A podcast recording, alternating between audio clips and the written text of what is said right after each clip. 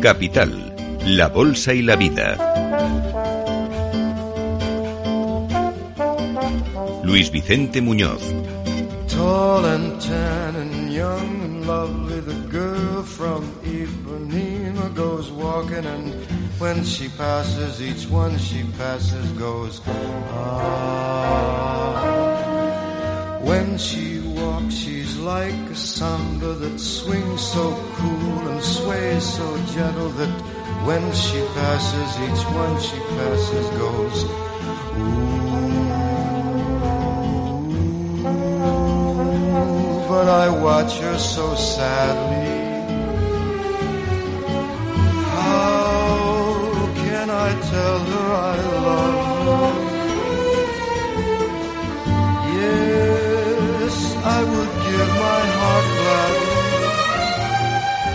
But each day when she walks to the sea, she looks straight ahead, not at me. Tall and tan and young and lovely, the girl from Ipanema goes walking, and when she passes, I smile, but she. Doesn't see.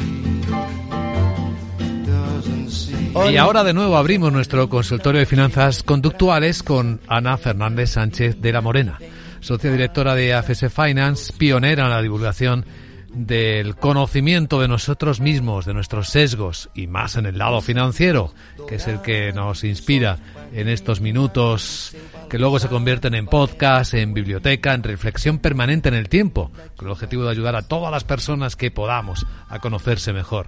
¿Cómo estás, querida Ana? Me alegra mucho verte. Buenos días, pues muy contenta ¿no? de, de formar parte de esta magnífica iniciativa ¿no? de Capital Radio. ¿Y tú ya? De, de ayudar, sí, pero bueno, ahí con los podcasts yo creo que hay mucha labor de, de tratar de autoconocernos más y estoy muy agradecida y muy contenta de poder participar ¿no? de este espacio que hemos ido creando juntos de reflexión de qué es lo que ocurre en nuestro inconsciente que solo nos damos cuenta cuando se hace consciente.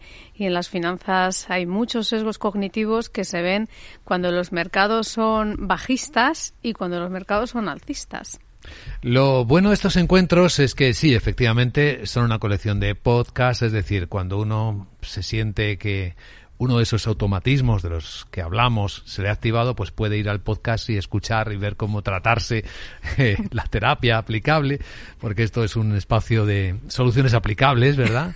Pero Sí. también lo hacemos en directo en la radio, es decir, somos sensibles en cada momento cuando abordamos sesgos de cómo nos estamos sintiendo.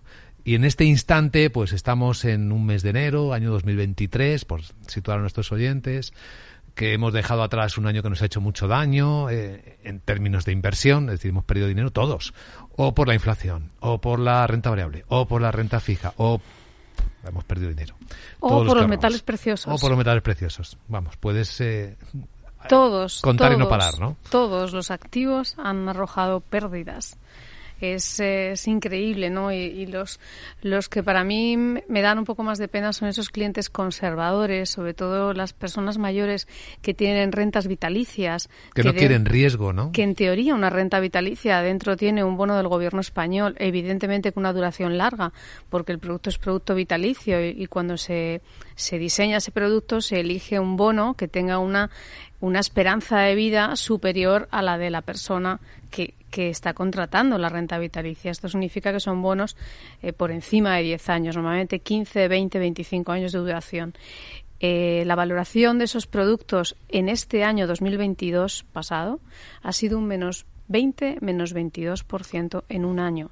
Esos clientes tan mayores, cuando ven la valoración de sus rentas vitalicias, de verdad que se pueden echar las manos a la cabeza porque ha sido un año que en la historia jamás se ha habido unas caídas tan grandes. En, hablamos de bonos del gobierno español o de bonos del gobierno Sí. americano que al tener duración larga con una subida de tipos de interés inédita en la historia, en, eh, que hemos pasado en un año de 0 a 3,30 de Euribor, pues las rentas vitalicias han caído de precio por, el- por lo que tienen dentro, por ese bono de gobierno español, un 20%.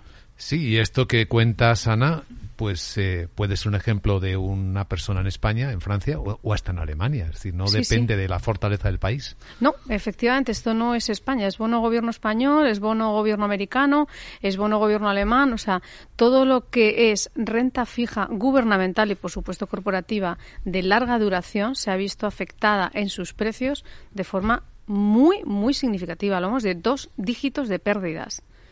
Así que estamos con este sentimiento muy a flor de piel cuando estamos hablando hoy de qué sesgo o automatismo cerebral. Pues hoy he traído el sesgo del presente. Del presente. sí, el sesgo del presente es un sesgo em, que realmente toma el nombre de present bias también, que es la tendencia a preferir una recompensa en el momento inmediato en lugar de una recompensa futura. Mayor mayor. Efectivamente, es cuando estamos hablando de recompensas futuras, siempre son mayores por aquello del descuento hiperbólico, como la acumulación de, del, del, capital del interés compuesto. Mm. Es decir, cuando nosotros estamos renunciando a liquidez es porque estamos eh, preveyendo una rentabilidad futura mucho más elevada. Sin embargo, hay una tendencia que no viene de ahora, se viene desde la antigua Grecia, esa, esa gratificación inmediata, ese carpe diem, ese mm, más vale pájaro mano ¿no? que ciento volando. Es, es algo que nos pasa mucho en el en, en, en, nuestro cerebro y tiene que ver con ese automatismo y con ese sistema uno del que hablaba Daniel Kahneman, de realmente tomar una decisión porque hay una impulsividad, hay una emoción que es la que vincula la impulsividad cerebral, que es la emoción que nos genera la gratificación inmediata. Cuando nosotros estamos invirtiendo a largo plazo, no sentimos ninguna emoción, no hay una gratificación, porque estamos eh, destinando nuestra gratificación, la estamos traspasando a un momento futuro y, claro, no podemos sentir lo que vamos a sentir en el futuro. Es, es, imposible. Entonces, ese sistema 1 está muy vinculado a este present bias, a este sesgo de presente, mientras que las inversiones de largo plazo tienen más que ver con ese sistema 2, con esa, con ese, con esa parte del cerebro que tiene que reflexionar, que tiene que pensar, que tiene que tomar decisiones desde un momento emocional más neutral, más frío, donde no te dejas llevar por la emoción del momento que está vinculada a esa gratificación inmediata. Sí, claro, esto es fácil de comprender, yo creo que todos lo pensamos, es más racional invertir a largo plazo y más emocional tomar decisiones inmediatas, aunque también podríamos darlo la vuelta. Bueno, lo, eh, lo único real es lo que tenemos en el presente. Lo único, claro, lo único que tenemos es el presente, o sea, el pasado mm, ya pasó, no podemos hacer nada con él y el futuro no ha llegado, con lo cual es, es desde el punto de vista de la vida, lo único que tenemos es el presente. Sin embargo, desde el punto de vista de las inversiones, cuando nosotros invertimos en productos como, por ejemplo, eh, capital riesgo, que ahora están bajando los importes mínimos, haciéndolos más accesibles, porque antes hablamos de tickets de dos millones y medio de euros, un millón de euros, y ahora ya están cerca de 100.000. Con lo cual, ahora hay mucho cliente no tan multimillonario que está pudiendo acceder al capital riesgo. Capital riesgo no tiene liquidez. Entonces, la gratificación futura de la rentabilidad es muy elevada, obviamente si sale bien el, proyecto, pero no, no puedes verlo en el presente. Si nosotros compramos un inmueble, tampoco vemos la rentabilidad en el presente. O sea, la rentabilidad de un inmueble suele ser una gratificación futura cuando lo vas a vender. Pero nadie que compra un inmueble al día siguiente le gana dinero, ni a lo mejor a los tres meses ni a los seis meses, porque hay que contar todos los costes de adquisición, costes notariales, los gastos, los intereses, si hemos tenido que pedir deuda. Es decir, que las inversiones rentables necesitan un periodo de tiempo de maduración. Sin embargo, las inversiones que son rentables eh, de forma inmediata son aquellos, por ejemplo, como los productos estructurados que te pagan el cupón al principio en lugar del final. ¿Por qué? Porque ese producto las entidades financieras saben que este sesgo presente está dentro de los seres humanos y que es más fácil poder vender un producto que te paga la rentabilidad al inicio en línea con lo que tú dices, porque en el inicio yo recibo ese, esa gratificación, ese cash que hoy me va a permitir acceder a comprarme o a invertir otras cosas que me puedan hacer determinada ilusión o que pueda necesitar para otras cosas. Seguro que muchas personas no lo habían pensado tal cual la acabas de contar esta idea de los productos estructurados. ¿Cómo nos tratamos este sesgo? Pues a ver, este sesgo eh, hay que tener en cuenta que está vinculado con el sesgo de confirmación y con la aversión a las pérdidas. Entonces, si nosotros somos aversos a las pérdidas, claramente siempre vamos a tomar recompensas iniciales. Nos puede llevar no solamente a tomar decisiones eh, poco saludables a largo plazo, sino poco saludables en el corto, porque todo lo que tiene que ver con el trading, con estas, estos brokers ¿no? o estos gestores que compran y venden a diario y que ofrecen esas rentabilidades de corto plazo, pueden, pueden, ser, eh, pueden ser interesantes para los inversores que buscan la rentabilidad en el presente. Como terapia, como siempre, hay que ser consciente de cómo somos, es tomar conciencia de a nosotros que realmente nos gratifica más.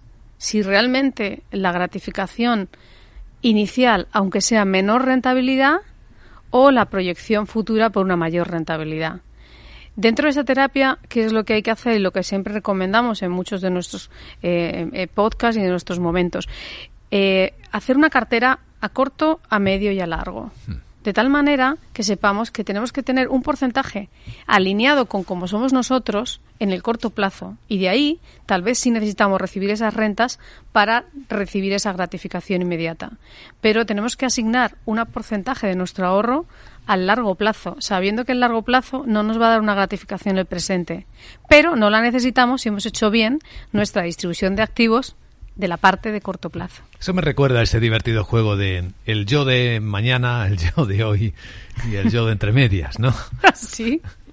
Como nos vemos, como si nos escribiéramos la carta, ¿no? Al yo de dentro de 10 años. Es sí. lo mismo, diseña la inversión para ese yo de, diez de dentro de 10 años que quieres que le llegue, ¿no? Sí, sobre todo, claro, que vas a necesitar allí. Cuando llegues allí y lo recibas allí, la gratificación será no solamente muy satisfactoria, sino muy necesaria. Lo que no podemos hacer es invertir a largo y mirarlo a corto. Claro. Y tampoco podemos invertir a corto y mirarlo a largo. Pues lo hacemos siempre.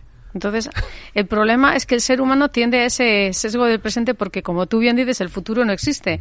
Pero las inversiones, no, en las inversiones no podemos aplicar que el futuro no existe. Lo que tenemos que hacer es una buena distribución de nuestro ahorro, de nuestro patrimonio y saber qué sesgos se van a manifestar en cada uno de los plazos porque en cada plazo vamos a tener unas necesidades muy diferentes.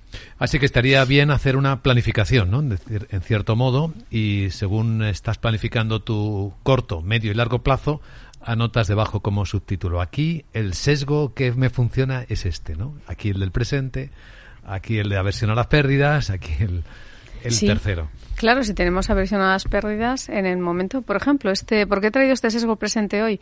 Porque llevamos unos días de enero, 17 días, 16 concretamente, muy alcistas en todos los activos. Esto es muy significativo. Habrá gente que quiera tomar beneficios. En el corto está muy bien tomarlos. En el largo, el mercado ofrece unos precios, sobre todo en el área de renta fija, que no ha ofrecido en la vida. Entonces, comprar cartera y aguantar la volatilidad de 2023, porque todavía pueden venir momentos muy bajistas, pero ya nos estamos situando para una cartera a largo plazo hmm. que seguro nos va a dar rentabilidad no a dos, tres, cinco años. Se puede escapar a, nada que te despistes. Entonces es el momento de quiero gratificación inmediata, entonces vende y toma beneficios de aquello que crees que no va a subir o de aquello que realmente te hacía sufrir el año pasado, porque este año las rentabilidades son muy elevadas en algunos activos. Es cierto. Bueno, hoy nos despedimos como siempre compartiendo con nuestros oyentes al final de este consultorio de finanzas conductuales alguna frase con la que podamos quedarnos pensando. Sí, para hoy traigo una del inversor Charlie Munger que dice, una gran inversión requiere mucha gratificación tardía. Eh, Charlie Munger, que ahí sigue con sus 97. Sí, sí. Qué buena reflexión. Gratificación tardía para buenas inversiones. Ana Fernández Sánchez de la Morena, un placer como siempre y hasta el próximo encuentro. Gracias.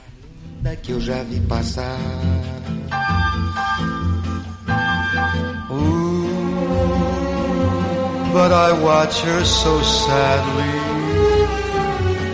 Ah, porque tudo é tão triste.